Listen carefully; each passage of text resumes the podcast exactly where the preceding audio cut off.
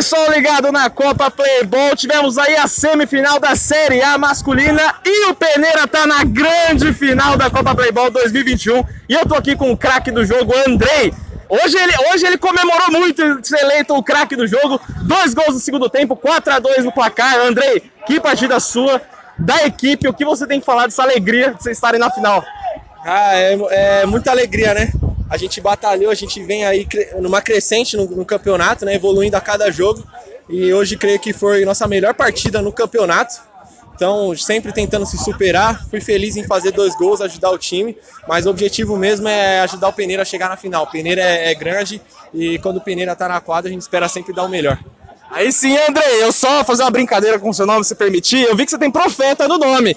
Tem alguma profissão, uma profissão, olha, profetizar alguma coisa nessa final? Será que o título vem dessa vez, Peneira? Invicto, hein? Então, a gente vai em busca, né, do título, mas eu tinha feito uma profecia de dois gols na SEMI, então já se cumpriu, então já tá feito já.